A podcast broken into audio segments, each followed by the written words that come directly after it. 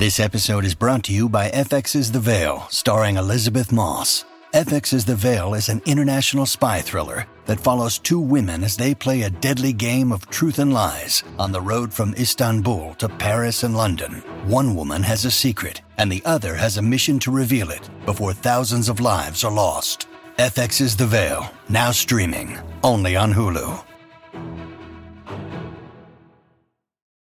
This episode is brought to you by Shopify. Whether you're selling a little or a lot, Shopify helps you do your thing, however you cha-ching. From the launch your online shop stage, all the way to the we just hit a million orders stage. No matter what stage you're in, Shopify's there to help you grow. Sign up for a $1 per month trial period at shopify.com slash special offer, all lowercase. That's shopify.com slash special offer. When you need mealtime inspiration, it's worth shopping Kroger, where you'll find over 30,000 mouthwatering choices that excite your inner foodie. And no matter what tasty choice you make, you'll enjoy our everyday low prices, plus extra ways to save, like digital coupons worth over $600 each week. You can also save up to $1 off per gallon at the pump with fuel points. More savings and more inspiring flavors make shopping Kroger worth it every time. Kroger, fresh for everyone. Fuel restrictions apply. Hola, esto es New Books Network en español. Hola, bienvenidos y bienvenidas a New Books Network, a New Books en Historia, un podcast de, The New Books Network. Soy Lucas Heberle, presentador del canal. Hoy hablaremos con, el doctor Íñigo García Bryce sobre su libro Aya de la Torre and the Pursuit of Power in 20th Century Peru and Latin America, publicado por la University of North Carolina Press en el 2018. Íñigo, bienvenido al show. Muchas gracias, Luca, por la invitación. Y es un placer estar aquí. Gracias por el interés en mi libro. Bueno, gracias a ti, en verdad, por prestarnos de tu tiempo. Íñigo, ¿podrías contarnos un poco sobre ti para comenzar, por favor? Sí, claro. Eh, yo, me, yo me crié en el Perú de padre peruano y madre norteamericana. Eh, luego me fui a estudiar a Estados Unidos, pero volví al Perú eh, para mis investigaciones y radico en Estados Unidos ahora, donde soy profesor en New Mexico State University, pero siempre con un vínculo muy fuerte con los temas peruanos que eh, comencé a estudiar hace mucho tiempo y que sigo estudiando. Entonces, eh, siempre he sentido que estoy como con un pie en un país y un pie en el otro. Claro. Ahora entramos de frente al libro y me parece que algo eh, importante por donde podríamos comenzar es el hecho de que en la introducción destacas cuatro roles adoptados por Aya el político, ¿no? Estos son el de propagandista, el de ideólogo, el de fundador de instituciones y el de pragmático. ¿Podrías prepararnos para el resto de la conversación con una aclaración de este esquema que presentas, por favor? Sí, claro, claro. Eh, era, la gran habilidad de Aya eh, tener esas distintas eh, virtudes o cualidades que realmente lo distinguían eh, sobre todo, bueno, la, de ideólogo, eh, en el sentido de que armó una ideología muy coherente, que daba un, que, marcaba un camino, ¿no? De, lo que se tenía que hacer, hacia donde se tenía que ir. Eh, y, pero, pero luego, junto, junto con eso, porque hay muchos ideólogos que, que bueno, pueden em, tener un esquema ideológico, pero no, no son tan buenos para difundirlo. Ya ya tenía esa habilidad de, propagandista. Y propagandista también creo que la propaganda, el término propaganda ha, llegado a tener un poco un, em, una connotación peyorativa, pero em, e, en, esa época no, tanto, porque también tenía el sentido de educación, ¿no? de, de educar de difundir las ideas y, Aya eh, siempre tuvo esa cualidad también de, educador, pero sabía cómo difundir sus ideas. y, lo hizo muy, muy efectivamente escribiendo él y también em, propiciando a otros que difundan esas mismas ideas. Luego está el lado de fundador de instituciones en el sentido de que, y, acá hay algo tal vez un poco paradójico, porque a pesar de que él fue una figura muy, em, bueno, sobresaliente, que incluso hasta opacaba a otros, eh, también tuvo una preocupación por la continuidad de, las instituciones y, eh, eh, bueno, del partido, ¿no? O sea, supo, construir un partido. Y aquí creo que también no se le puede dar todo el crédito a él porque hay todo, hay un innumerable número de, personas que también participaron, obviamente, en la continuidad del, del APRA. Y, y, finalmente este Em, rol de pragmático en el sentido de irse adaptando a distintos momentos políticos para sobrevivir en realidad. hasta cierto punto fue una cuestión de sobrevivencia, porque hay que recordar que, estuvo, que el APRA estuvo perseguido, Aya mismo estuvo perseguido durante mucho tiempo. Entonces, me parece que ese pragmatismo también lo ayudó a sobrevivir. Genial. Entonces, habiendo aclarado eso ya, creo que podemos pasar a tocar temas que se tratan en el primer capítulo, ¿no? Así que, ¿cuáles son las principales lecciones que Aya obtiene sobre política durante los ocho años que pasa en el exilio al que lo mandó el gobierno leguista? ¿Y de quiénes las aprende?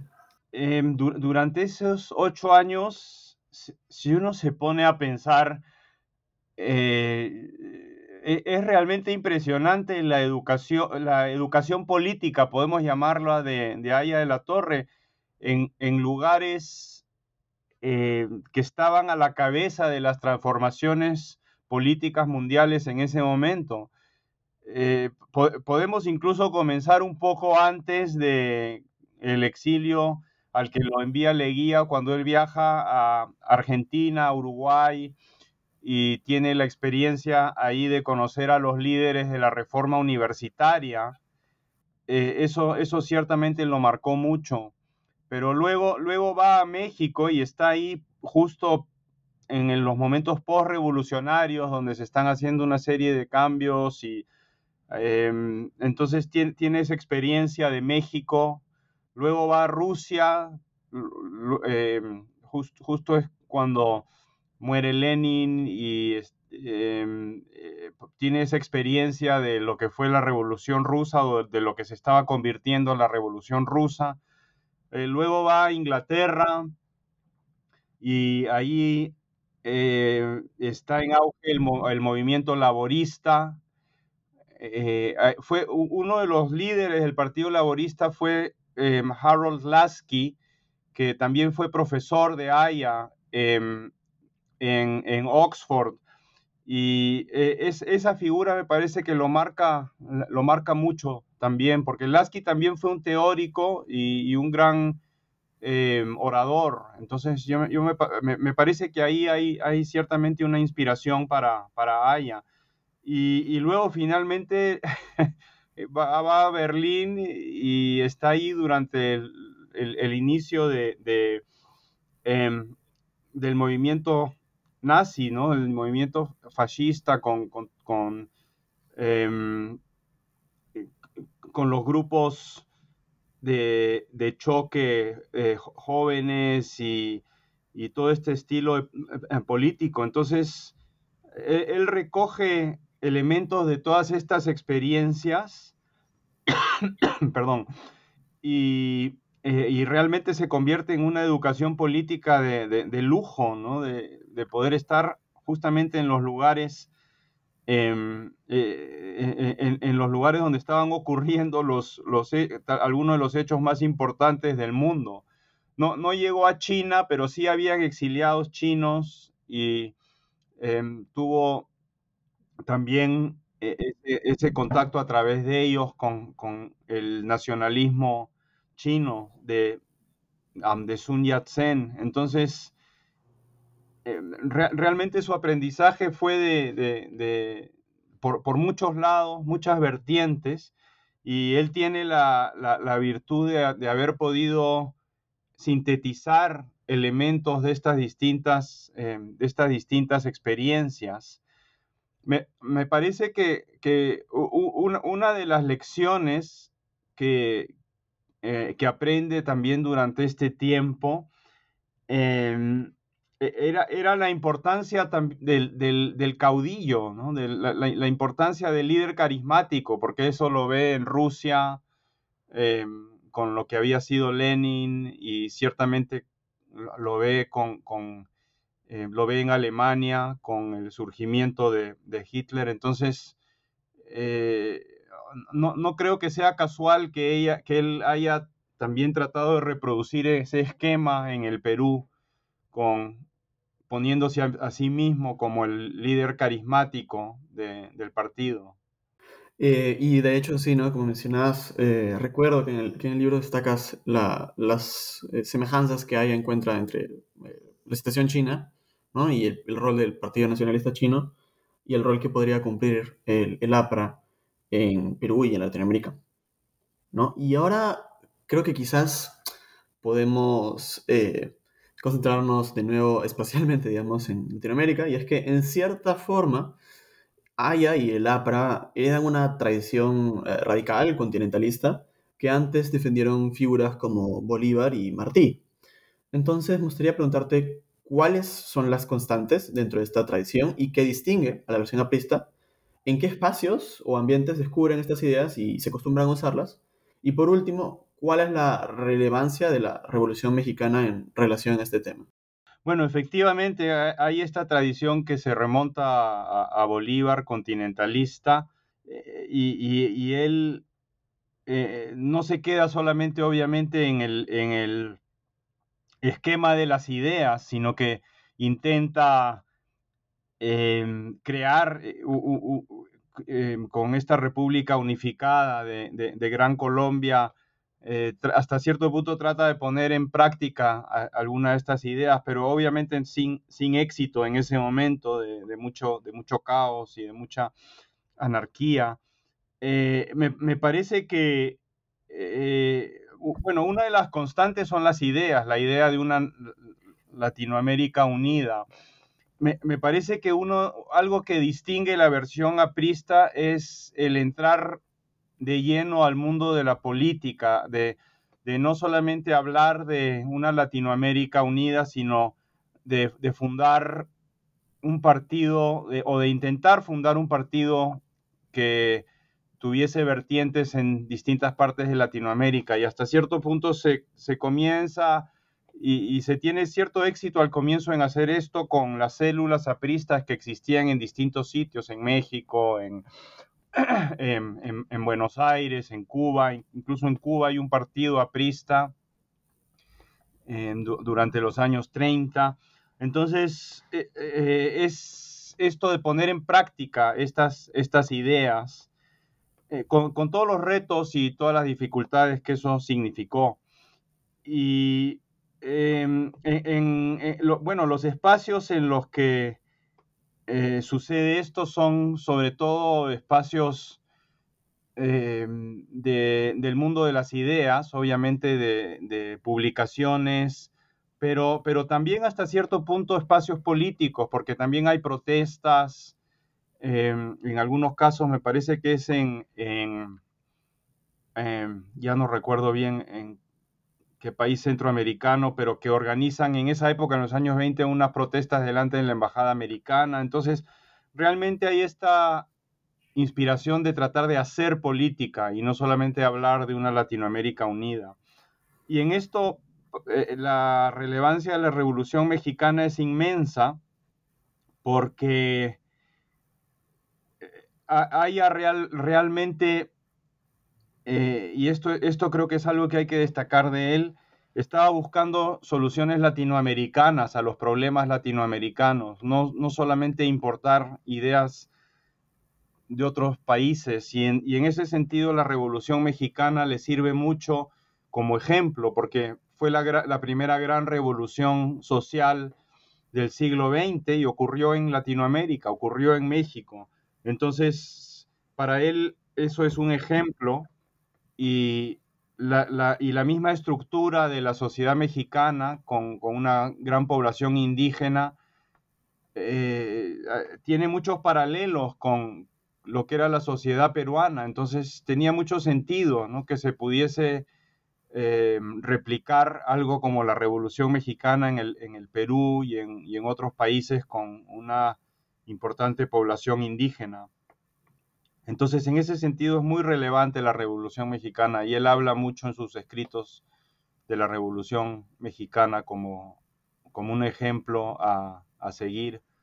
Aunque, eh, bueno, y esto, esto lo, veo en más detalle en el libro, pero hasta, hasta cierto punto eh, él también hace una especie de síntesis de lo que considera son los puntos principales de la Revolución Mexicana, porque la Revolución Mexicana también fue muy caótica y tuvo muy, distintas vertientes, entonces tampoco se puede decir que eh, eh, era un movimiento simple en que había que en que se podía replicar de una manera simple como tal vez ocurrió después con la Revolución Cubana, donde había un modelo, el modelo del foco, y Che Guevara hasta, hasta bueno, escribe un libro donde hay una especie de método revolucionario, ¿no? De, México no surge un método revolucionario, pero sí una inspiración ideológica de, ciertas em, de, ciertas ideas matrices que deberían ser parte de una revolución latinoamericana, em, como fueron la reforma agraria, por ejemplo, y, el nacionalismo.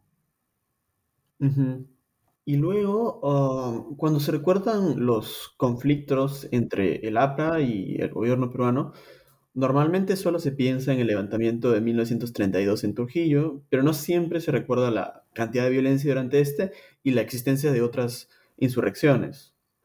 En cambio, tú categorizas este periodo, a comienzos de los años 30, como una guerra civil que jugaría un rol crucial de punto de inflexión en la historia peruana, puesto que ella luego preferirá aprovechar un, golpe militar antes que apostar por otro levantamiento de tales dimensiones. Todo esto pese a la, a la tendencia de los altos mandos militares a oponerse a su proyecto. Me gustaría que nos expliques el alcance de esta guerra civil y qué lleva a ella a inclinarse por la alternativa del golpe así como que mencionaras ejemplos de golpes o intentos de golpes apoyados por el APRA. Claro, bueno, eh, el, término guerra civil para, para, la época de Sánchez Cerro en realidad lo usa Basadre ya, ¿no? Hablando de, del tremendo conflicto que hubo durante esa época, pero hasta cierto punto se puede prolongar también porque efectivamente no solamente hubo la insurrección de Trujillo, sino hubo, mucha, hubo, hubo otras más pequeñas, pero que, se conocen menos, pero en, en, Huaraz, en, Huancavelica, en Ayacucho, eh, intentos de levantamiento que obedecían a esta idea de hacer una revolución en, el Perú y que efectivamente no tuvieron, eh, no tuvieron éxito. Eh, hasta, cierto punto había también una falta de, preparación. Es, esto no, no, eran, los, los apristas no eran revolucionarios muy, eh, muy entrenados, muy preparados, que digamos, a veces había hasta cierto elemento de, improvisación en esto. Entonces, creo que eso también ayuda a explicar un poco lo, que sucedió durante esta época. Recuerdo una conversación con Armando Villanueva, con el líder aprista, que, eh, que me, dio una idea de cómo había sido esto, porque él habló de una revolución en el 34, me parece, o bueno, no una revolución, un intento de, insurrección donde se encontraron varias personas, varios apristas un grupo que iba a hacer la insurrección en el Cerro del Agustino de Lima y, eh, eh, y era de noche y cuando comenzaron a hablar resulta que nadie tenía em, armas, no tenían armamentos y, cuando alguien preguntó, bueno, ¿y los armamentos? Bueno, no, esos vamos a, tenemos que asaltar el cuartel y ahí están los armamentos. Entonces, eh, él, se reía también un poco porque ah, eh, lo veía también como una señal de que no estaban muy bien preparados para, para hacer la revolución.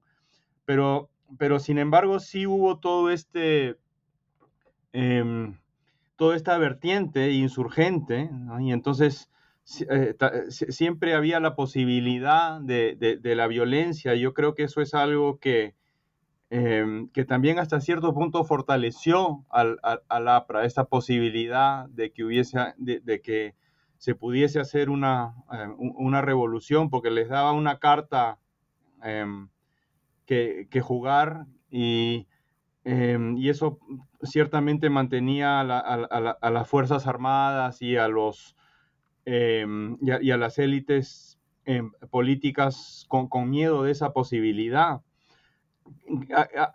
Yo, yo, creo que hasta cierto punto también señal de su pragmatismo, creo que se va dando cuenta que, esta, eh, que esto no iba a funcionar porque no estaba funcionando y que de ahí su tendencia a, tratar de convencer a distintos militares a que dieran un golpe a favor del, del APRA. Em, un, bueno, para, un, ejemplo interesante es uno temprano que fue el Zorro Jiménez, Gustavo Jiménez, que había sido parte de la Junta Transitoria de Gobierno después de la caída de Leguía y que en 1933 em, propicia, eh, hace un levantamiento en Cajamarca eh, y tuvo contactos con el APRA y tuvo eh, apoyo del APRA, a pesar de que él tenía ideas bastante independientes también. Y bueno, eso terminó mal porque él terminó eh, suicidándose, pero es, un ejemplo de, de, un golpe apoyado por el APRA. Ya, entonces ahora eh, tocaría ver el otro lado de la moneda, ¿no? Que serían las acciones del ejército peruano en relación al APRA.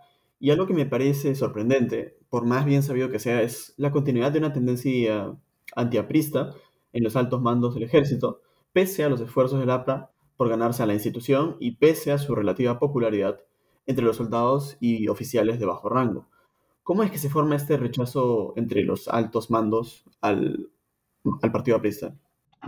Bueno, ciertamente los incidentes de Trujillo cuando hubo em, este movimiento insurgente, este levantamiento en, e, e, Trujillo, ayudaron a satanizar al APRA porque como parte de, em, ese levantamiento y, hacia el final, cuando ya las Fuerzas Armadas estaban retomando Trujillo, se dio una masacre de Em, muchos oficiales en la cárcel de Trujillo y aunque nunca quedó esclarecido quién había, quiénes habían sido los responsables, eh, porque el APRA ya estaba de, o los, mandos apristas de la ciudad ya estaban de salida en todo caso, pero eh, las Fuerzas Armadas culpabilizaron al APRA y eso quedó como, em, como, un hito y como algo que, em, como un hecho que, que, que se recordó Em, para, para seguir animando esta e, enemistad hacia el APRA dentro del ejército. Sin embargo, me, parece que es muy buena la pregunta porque es, es un tema complejo y que creo que hasta cierto punto todavía merece más investigación. Habría, habría, que investigar esto con más detenimiento, porque efectivamente había, hubo militares incluso entre los altos mandos que, simpatizaban con el APRA. Entonces, em, la, institución misma efectivamente se, volvió muy antiaprista, pero sin embargo, al mismo tiempo había gente dentro de la institución que sí simpatizaba con, em, con las ideas del APRA.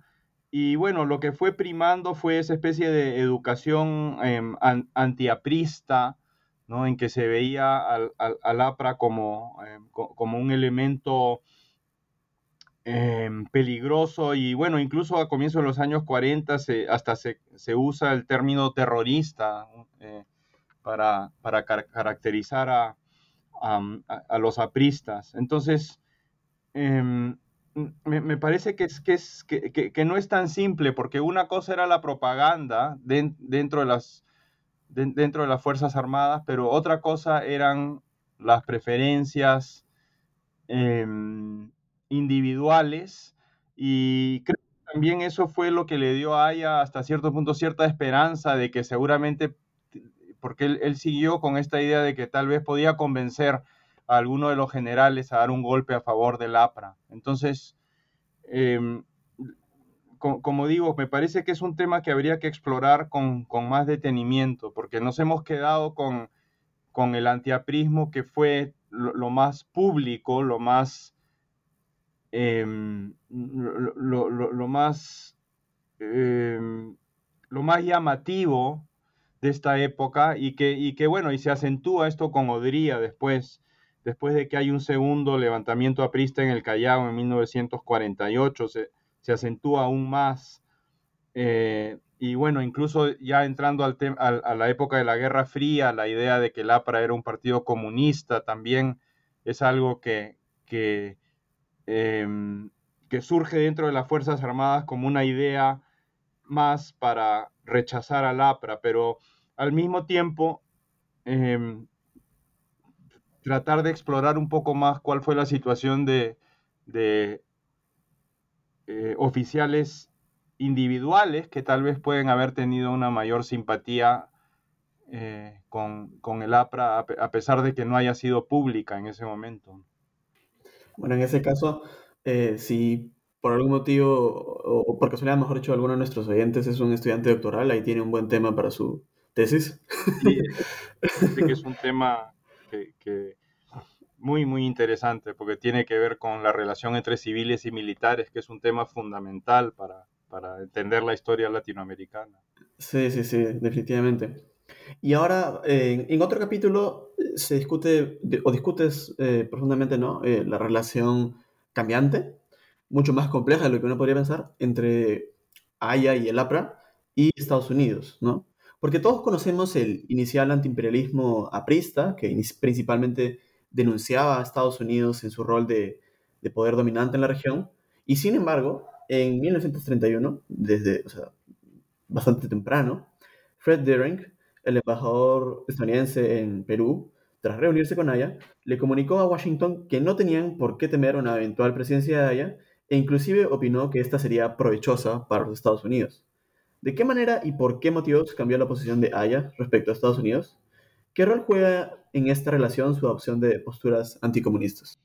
Ah, ah, es, curioso, sí, efectivamente, cuando uno se pone a analizar esto, que las, hasta cierto punto las ideas tempranas de, de Aya no son tan incompatibles con la, idea de una buena relación con, em, con los Estados Unidos y con, con Ah, y bueno, y con el capitalismo mundial, porque incluso en 1928, cuando él escribe el antiimperialismo y el APRA, eh, está ahí la idea de que, eh, eh, em, de que para, para poder em, desarrollarse Latinoamérica necesita capital extranjero. Entonces, em, en, ese sentido, me parece que, que esa idea está ahí ya desde muy temprano. tal vez lo que marca la diferencia es que efectivamente durante los años 20, hay una prédica antiimperialista muy, muy fuerte. Eh, y lo que hay que recordar es que en ese momento Aya era un joven estudiante em, y que en ese momento también eh, era muy agresiva la postura de los Estados Unidos hacia Latinoamérica. Es, la época de las invasiones a distintos países. Em, e, es la época en que Sandino está luchando contra, em, eh, contra los Marines eh, eh, en, Nicaragua.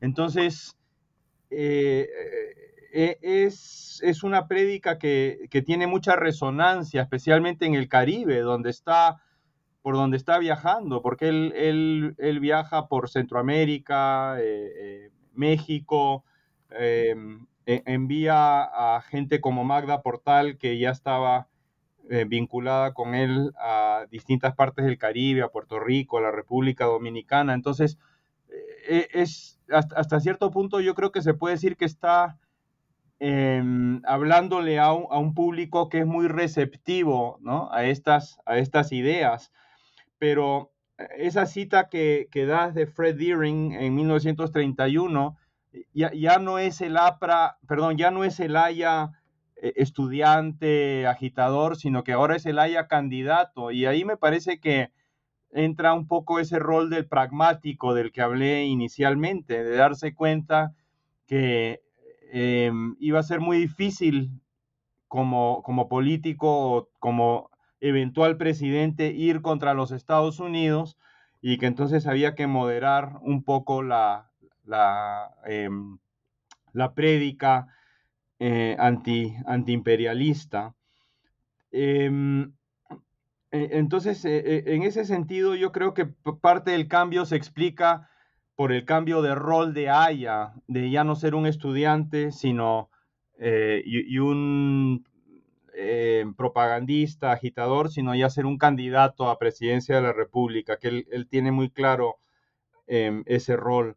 Y en cuanto a las posturas anticomunistas, ahí me parece que también hay un elemento bastante pragmático, porque em, eso se da un poco más adelante cuando comienza la Guerra Fría, en que él quiere em, presentarse como un aliado de los Estados Unidos. Entonces, ya para entonces, efectivamente, yo creo que sí se puede ver que hay, que hay un cambio em, bastante, bastante fuerte en, en, su postura sobre este tema, pero eh, claro que no deja de ser un poco paradójico ¿no? y, y, contradictorio, porque efectivamente el APRA sí, se, sí comienza como un partido antiimperialista, incluso se habla del antiimperialismo yanqui, em, y luego em, se luego, se luego hay un acercamiento a los Estados Unidos, pero lo interesante es que creo que esto comienza a ocurrir bastante temprano. Sí, y es, interesante porque eh, aun cuando Estados Unidos ya no tenía el mismo miedo que tenía de Haya, eh, es casi como que se olvidó de convencer a las élites locales, ¿no? Porque por algo no lleva al poder, ¿no? Por algo lo, lo vetan, sobre todo el ejército, ¿no? ahora, distanciándonos, o sí, distanciándonos un poquito de el libro en sí, eh, o de los temas tratados en el libro en sí, ¿qué te gustaría destacar del trabajo que realizaste para escribir este libro? creo que lo, que lo que más quisiera destacar para, para el, eh, trabajo que realicé para el libro es la, importancia de, de, valorar los, los archivos como el elemento básico para poder escribir la historia. Yo, yo tuve bastante dificultad para acceder a algunos archivos privados. Felizmente Armando Villanueva me dio acceso a su archivo y, Villanueva tenía un sentido de la historia y de la importancia de compartir estos documentos. Sin embargo, hay otros líderes apristas que, cuyas familias estoy seguro todavía mantienen documentos, pero muchas veces creo que tenemos esta sensación, em, y, no sé si será más en el Perú que en otros sitios, porque hasta incluso también lo he visto en, otro, en, Estados Unidos, pero esta idea de no compartir los documentos, ¿no? De, de, guardar documentos como si fueran algo muy precioso, pero que no se comparte con otros. Y eso dificulta, me parece, el, escribir la, historia.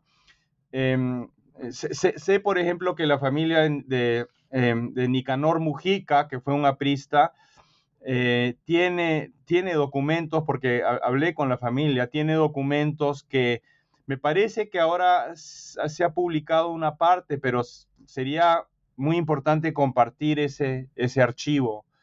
Y en, general, em, me parece que el, partido aprista debería tener un archivo, debería fomentar esta, em, esta valoración de los documentos que pueden quedar, en, especialmente en estas familias de los principales líderes, para formar un archivo centralizado que permita escribir la historia del partido. Y me parece que esta, esta lección se puede generalizar no solamente para la historia del APRA, pero en general para la valoración de los, de los documentos. Incluso últimamente ha habido un intento de, de, em, desalojo del Archivo General de la Nación. Y eso es algo muy grave, ¿no? Que creo que muestra que muchas veces no valoramos los documentos que son esenciales para escribir nuestra, nuestra historia. Entonces, que eso es un, un elemento que, que, me gustaría destacar. Y el otro es que una cosa que pude hacer durante esta investigación fue conversar, hacer historia oral, y eso también me parece muy importante. Em, claro que para ciertas épocas de la historia ya no queda nadie vivo, pero eh, me parece que es muy importante escribir la historia del siglo XX. Muchas veces los historiadores no nos dedicamos a escribir la historia más reciente y ahí hay muchas fuentes que se pueden aprovechar haciendo entrevistas con las personas que participaron en los hechos y eso también quisiera destacarlo, especialmente si están escuchando algunos investigadores jóvenes, que es muy importante aprovechar todas las fuentes posibles, incluso las fuentes orales. Sí, definitivamente. Y bueno, sobre el posible este, archivo partidario, dudo un poco que, que surja pronto, porque creo que el APRA está más preocupado por evitar desaparecer que, por otra cosa. Sí, me parece que es posible que tengas razón y, y, desgraciadamente también sigue habiendo mucho recelo y tal vez tiene que ver con la historia de persecución, pero esta idea de que mm, vamos a mantener en secreto las cosas y no compartirlas. Ahora, para continuar, me gustaría preguntarte, em, ¿qué es lo que nos revela sobre el partido, sobre, sobre la estructura partidaria eh, y su funcionamiento, el hecho de que Aya se encontrara en prisión y que la mayoría de los levantamientos que ocurren no respondan a una orden del líder de la institución, ¿no? que sean relativamente orgánicos, digamos? ¿Y qué ocurre posteriormente con los restantes elementos insurgentes que contaron con cierto apoyo institucional, pienso en el Comité de Defensa, hasta finales de los 40?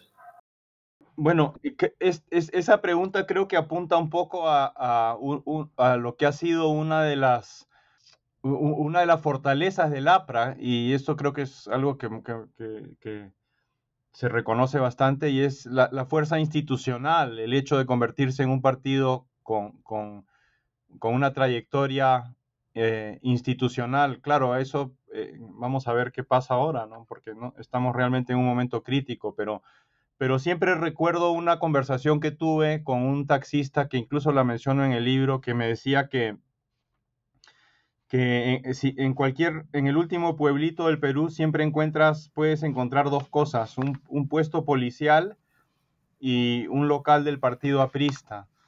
Y me parecía que, que esa percepción simplemente de una persona de la calle era certera en el sentido de que eh, el APRA sí logró funcionar como institución y como dices tú aquí, em, e, en este caso de los levantamientos, a pesar de que haya estuviese eh, e, en la cárcel, que se dieron estos levantamientos por iniciativa de otras personas dentro del partido que tenían cierto margen de, em, acción.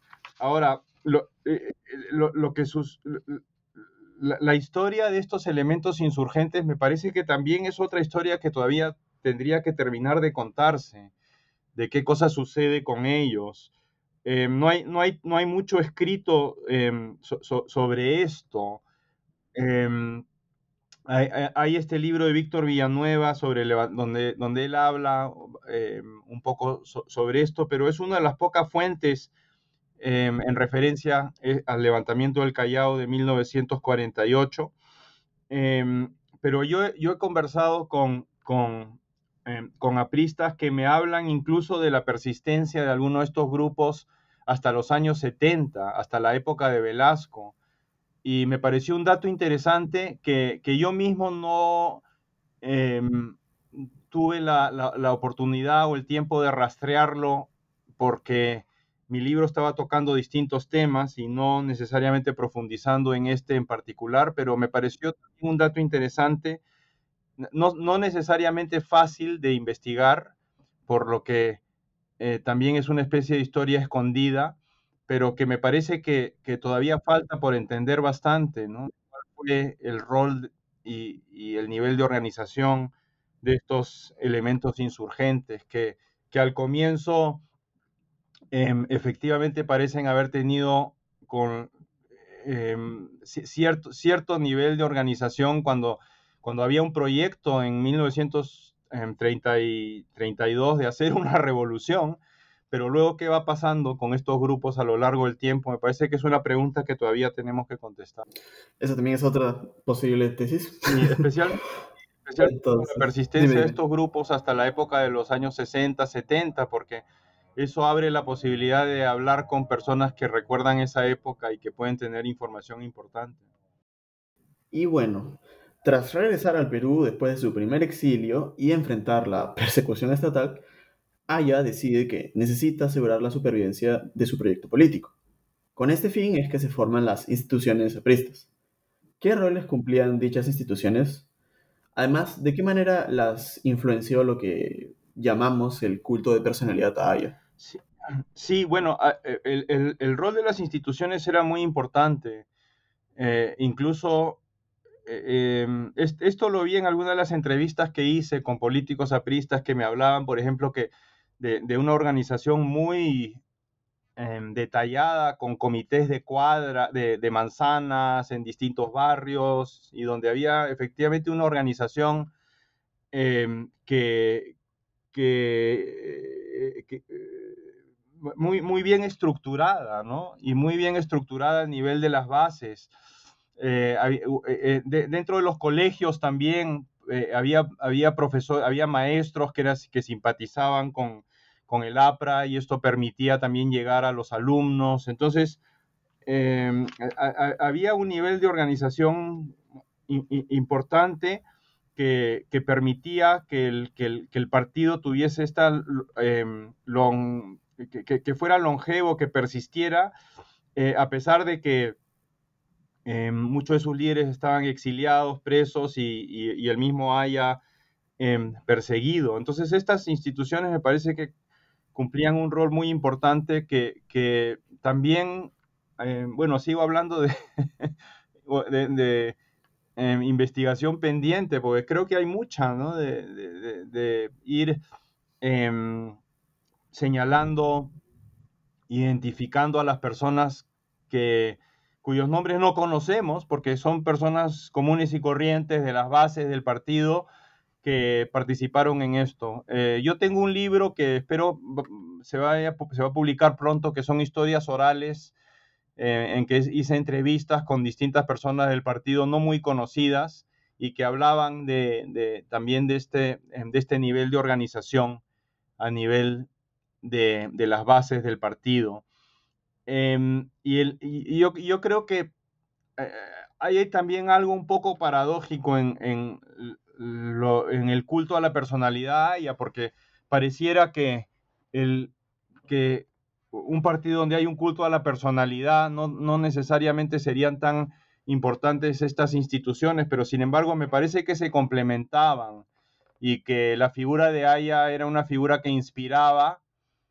Eh, y incluso me parece que el hecho de que estuviese preso durante todo este tiempo eh, también le, daba una dimensión un poco mítica a su personalidad, porque la gente no sabía dónde estaba o de, de pronto aparecía. En, sí, me han contado historias de, de, encuentros con Aya clandestinos que inspiraban mucho a las personas. Entonces, me parece que este, e, e, el mismo hecho de la persecución también ayudó al culto a la personalidad y, eh, em, durante esta época, en lugar de, em, de opacar al partido, al contrario, esto inspiraba a las personas que estaban luchando por estas ideas en ese momento.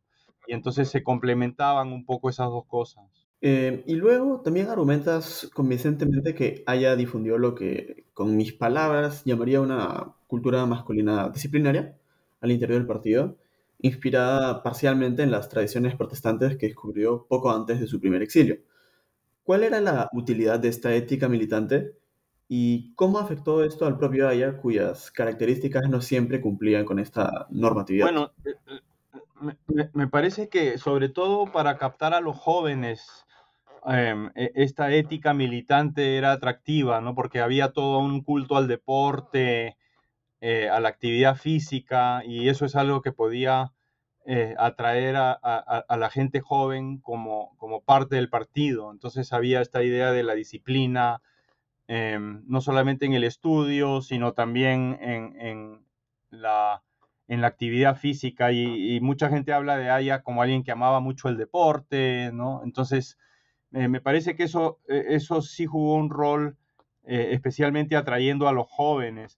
Ahora, ¿cómo afectó esto al propio Aya? Claro, esa es una buena pregunta, pero yo creo que ahí él, hasta cierto punto sí vivía algo contradictorio, ¿no? Porque em, él, tenía una em, proclividad hacia la homosexualidad y claro, es, esto no necesariamente, em, bueno, no era algo que se podía compartir públicamente, pero em, era como una especie de, contradicción, me parece que, em, que, vivía em, Aya, aunque, aunque hasta cierto punto también se podría decir que, eh, que este culto al, cuerpo y sobre todo al cuerpo eh, masculino, hasta cierto punto también podría ser compatible con estas ideas o, con estas tendencias homosexuales. Bueno, supongo que esto depende de las convicciones teóricas de cada uno, pero creo que eh, como alguien que, por así decirlo, simpatiza mucho con el psicoanálisis, suena a un ambiente bastante homoerótico, por ejemplo, ¿no? Y ahora, dejando de lado un segundo los temas principales de libros, eh, me gustaría hacerte una pregunta un poco más ligera, ¿no? ¿Cuál es la información o anécdota más sorprendente o graciosa que descubriste trabajando en esta monografía? Me parece que algunos de los detalles, de, los pequeños detalles de la vida de Aya que fui descubriendo, a veces por anecdóticamente, eh, me, resultaban interesantes. Hay, hay, una historia de que él, por ejemplo, eh, era tan aficionado a la propaganda que cuando recibía un billete, cuando pasaban por sus manos un billete, escribía APRA en el billete para que luego, cuando el billete circula, fuese también una forma de propaganda para su partido. Em, luego, también un poco la, contradicción entre su propia pobreza y un deseo también de, em, disfrutar las cosas finas de la vida, un, una persona que lo visitó cuando él vivía en Italia me contó que, él, que él vivía muy modestamente porque vivía en un pequeño departamento, pero cuando fueron a su casa em, habían comprado vinos y quesos muy ricos y entonces eh, que, estuvieron ahí conversando en, un ambiente en que, también habían ciertos, em, ciertos lujos, Hay otra anécdota que, que cuenta Luis Alberto Sánchez también, que me, parece que da una idea de lo pequeño que eran estos grupos al comienzo, que él decía que la, que la célula prista de París al comienzo, en 1927, que todos cabían en un sofá, era que era, era me parece que una, imagen muy, eh, muy llamativa de que eran grupos pequeños. Entonces, eh, esas son algunas de las, eh, de las anécdotas que, que descubrí trabajando en la, en, la monografía. Bueno, hay otra de Aya escapando, de, Aya vestido, vestido de mujer, ¿no? Y para, esconderse, saliendo de una casa. Y, así hay una serie de detalles que me parece que, que le, dan como un poco más de sabor a la, a la, historia cuando uno se entera de estos pequeños detalles de la vida, de la vida de una persona. ¿En, qué año estuvo en Italia, por Eso fue en los años 50. Aunque la posterior línea partidaria ocultara su importancia, Magda Portal es una figura fundamental en la historia del APRA, una dirigente sumamente popular que interactúa con las propuestas de Aya y también articula posiciones propias sobre la sociedad y la política peruana. ¿Cuál era su posición dentro del partido?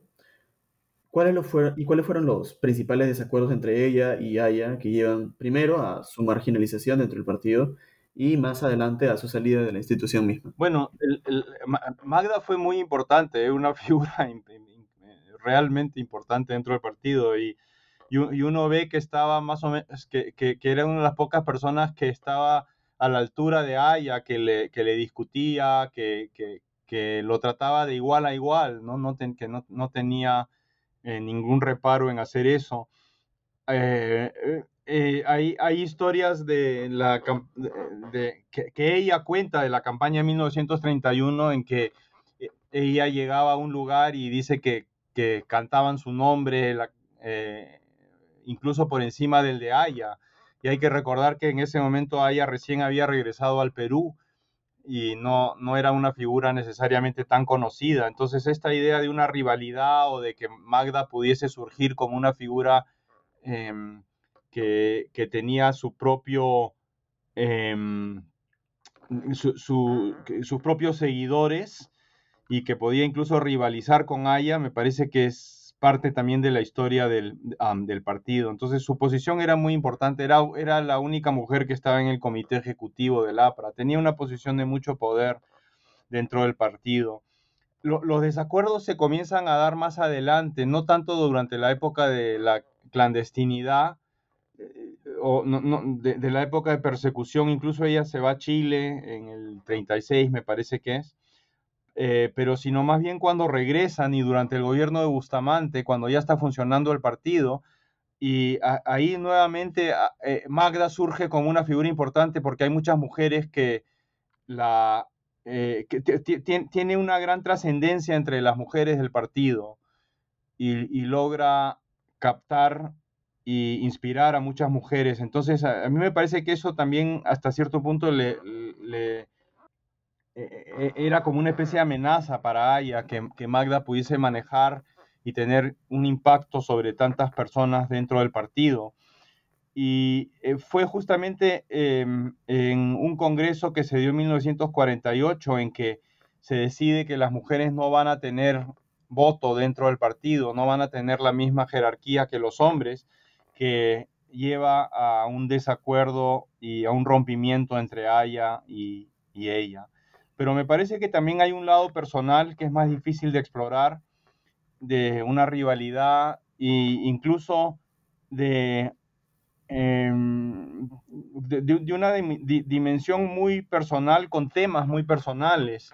Eh, me han contado que, por ejemplo, eh, que, que haya era muy crítico de una supuesta relación que había tenido la hija de Magda Portal, que se llamaba Gloria, con uno de los líderes del partido y que en eso haya era muy, em, muy, moralista em, y, juzgador, ¿no? Y que él eh, se había enterado de esto y era algo que no le gustaba y que incluso cuando, cuando fallece la hija de, de Magda Portal Gloria que se, que se suicidó, que ella no fue al velorio y también como una señal de que había también ahí un tema personal entre ellos. Entonces, para, para, em, para resumir, me parece que hay un lado ideológico, pero también hay un lado de personalidad y de personalidades fuertes que se encontraron.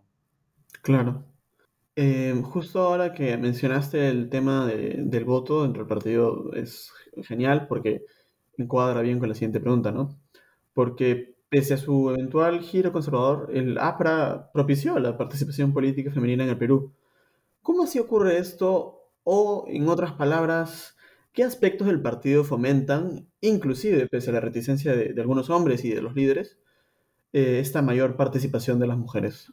Bueno, el, APRA fue muy, em, fue muy abierto en eso al comienzo, de reclutar eh, mujeres e incluso he hablado en, una de las entrevistas que hice con una señora que em, ya, ya muy mayor, que había escuchado a Aya en 1931 y dice que una de las cosas que, que le inspiró mucho fue que Aya hablaba de la mujer como teniendo un rol de igualdad con el hombre.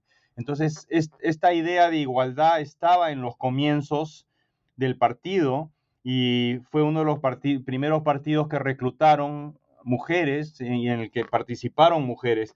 Ahora, pareciera paradójico, porque también hay ese lado muy machista, pero, pero también había un lado ideológico y en esto curiosamente participa Magda Portal en esta idea de que em, eh, había primero que, que, que era peligroso potencialmente el rol de la mujer porque la mujer sería demasiado conservadora y entonces que primero había que hacerla, convertirla en revolucionaria antes de darle el voto. Y hasta cierto punto em, esto tenían un poco de razón en esto, porque sí fue conservador, eh, sí, hubo mucho de conservador en el voto femenino una vez que la mujer recibe el voto en 1955, pero, pero más allá de estos debates em, ideológicos, me parece que hay que reconocer que más allá de las, em, de las contradicciones de esto o del machismo que existía en el partido, hay que reconocer que el APRA fue un partido que le abrió paso eh, a la mujer dentro de la política peruana, al reclutar muchas mujeres. Y, también eh, me parece que el mismo hecho de la, de la clandestinidad, de que el partido no operaba públicamente eh, durante esos primeros 15 años aproximadamente, también permitía que las mujeres tuviesen un rol más de igualdad con los hombres porque los dos estaban perseguidos dentro del sistema político y, y, no, había lugar en ese momento para que, eh, incluso si hubiesen querido, para que las mujeres tuviesen un rol público porque el partido estaba perseguido. Claro, es en cierta forma, eh, pese a que la APRA se ponga, ¿no? Igual ofrece un campo de entrenamiento político para mujeres y, y en el que se forma una identidad más política, ¿no? Por, por la participación. Y también es algo que mencionabas, ¿no? Que quería resaltar, era que como, decías, Magda Portal, si bien quizás la podríamos considerar más progresista que el, resto de apristas, o al menos de los prominentes, en realidad no era feminista. O sea, ella no se autodenominaba feminista, ¿no? Y bueno, en la conclusión del libro destacas la, utilidad de analizar la vida de Aya, con sus contradicciones y ambigüedades, para entender al Perú. ¿Podrías elaborar un poco sobre la base de esta, de esta valiente, sagaz propuesta?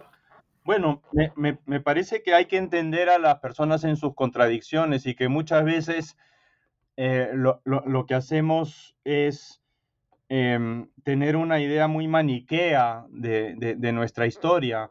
Eh, tal vez ocurre esto más a nivel popular que académico. Los académicos siempre, em, como parte de nuestro trabajo, tenemos que entender los contextos y tenemos que entender las complejidades pero me parece que sería importante hacer lo mismo en el discurso más público y no solamente satanizar. Entonces, eh, por, ejemplo, lo pienso con la época de Velasco, ¿no? En que, en que se habla de la época de Velasco como algo, eh, como, o el gobierno de Velasco como algo solamente malo, eh, por lo menos entre algunos grupos. Y que lo que hay que hacer es rescatar las la experiencia en, todo su, en toda su complejidad, al personaje en toda su, complejidad, con sus e, efectivamente con sus contradicciones, con sus ambigüedades. Em, nadie, nadie existe en, e, en, blanco y negro, todos somos personas complejas y creo que si no rescatamos eso como parte de la, de la historia, entonces no estamos entendiendo bien la historia. Y, es, eh, creo que puede ser complicado porque, em, porque eh, muchas veces vivimos situaciones muy extremas y es mucho más fácil entender eh, a, los personajes em, como simplemente buenos o malos. Es el caso de Sendero, obviamente, ¿no? que es una época más reciente que, que tenemos todavía que terminar de em, entender y claro, es mucho más fácil satanizar a todos los senderistas y no, entender cuál, cuál fue em, la atracción tal vez de ese proyecto para algunas personas, pero creo que al hacer eso corremos el riesgo de que se pueda volver a repetir algo así eh, cuando no, no, no, valoramos y no entendemos la historia en su complejidad. Em, eh, hasta cierto, hay, hay, un cuento de Daniel Alarcón eh, que, que, es sobre un senderista, em, War by Candlelight, creo que lo escribió en inglés originalmente, ¿no? Y donde, em, donde vemos los conflictos de esta persona que es reclutada, los conflictos entre el partido y su familia. Y me parece que eso no quita la posibilidad de condenar un proyecto que, em, que, fue violento y destructivo, pero sí nos permite entender un poco mejor por qué tanta gente puede haber em, participado en, un proyecto así. Entonces, es tratar de extender esa visión a, todas las partes de nuestra historia, todos los personajes de nuestra historia, para no quedarnos en algo eh, maniqueo, algo que, es hasta cierto punto superficial, si no entendemos, si, si, no entendemos a las personas, sí, efectivamente, dentro de su complejidad y, como seres humanos, que, y que incluso tienen distintas etapas en sus vidas, con distintas, em, con, distintas ideas, con distintas actuaciones. Esa sería la propuesta. Claro. No sé, al final, eh, si Sendero fuera simplemente un proyecto político de destrucción pura y dura, probablemente nadie se habría sentido atraído, ¿no? Este, si bien es cierto que es un componente central, ¿no? Y que no se puede negar. Eh, en ese sentido, creo que te alegrará saber que en los próximos días voy a conversar con Ponciano del Pino sobre su libro de Uchuracay, ¿no? Y, la búsqueda del gobierno, ¿no? Eh, pero bueno, ya estamos llegando al final de nuestra conversación. Solo que antes de terminar, eh, bueno, quería agradecerte por el tiempo que nos has regalado y como cierre, ¿podrías contarnos en qué proyectos estás trabajando actualmente? Bueno, tengo dos proyectos. Em, uno tiene que ver mucho con lo que me acabas de preguntar, porque es sobre Alan García, que también es una muy polarizante.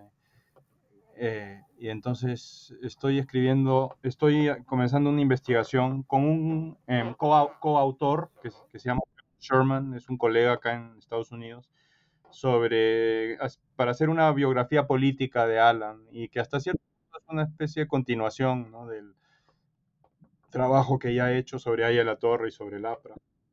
Y el segundo proyecto es, sobre, es bastante distinto porque es sobre la historia del ferrocarril central y de la construcción del ferrocarril central, que, que, duró mucho tiempo, porque comenzó en 1869 y no terminó hasta 1907, 8.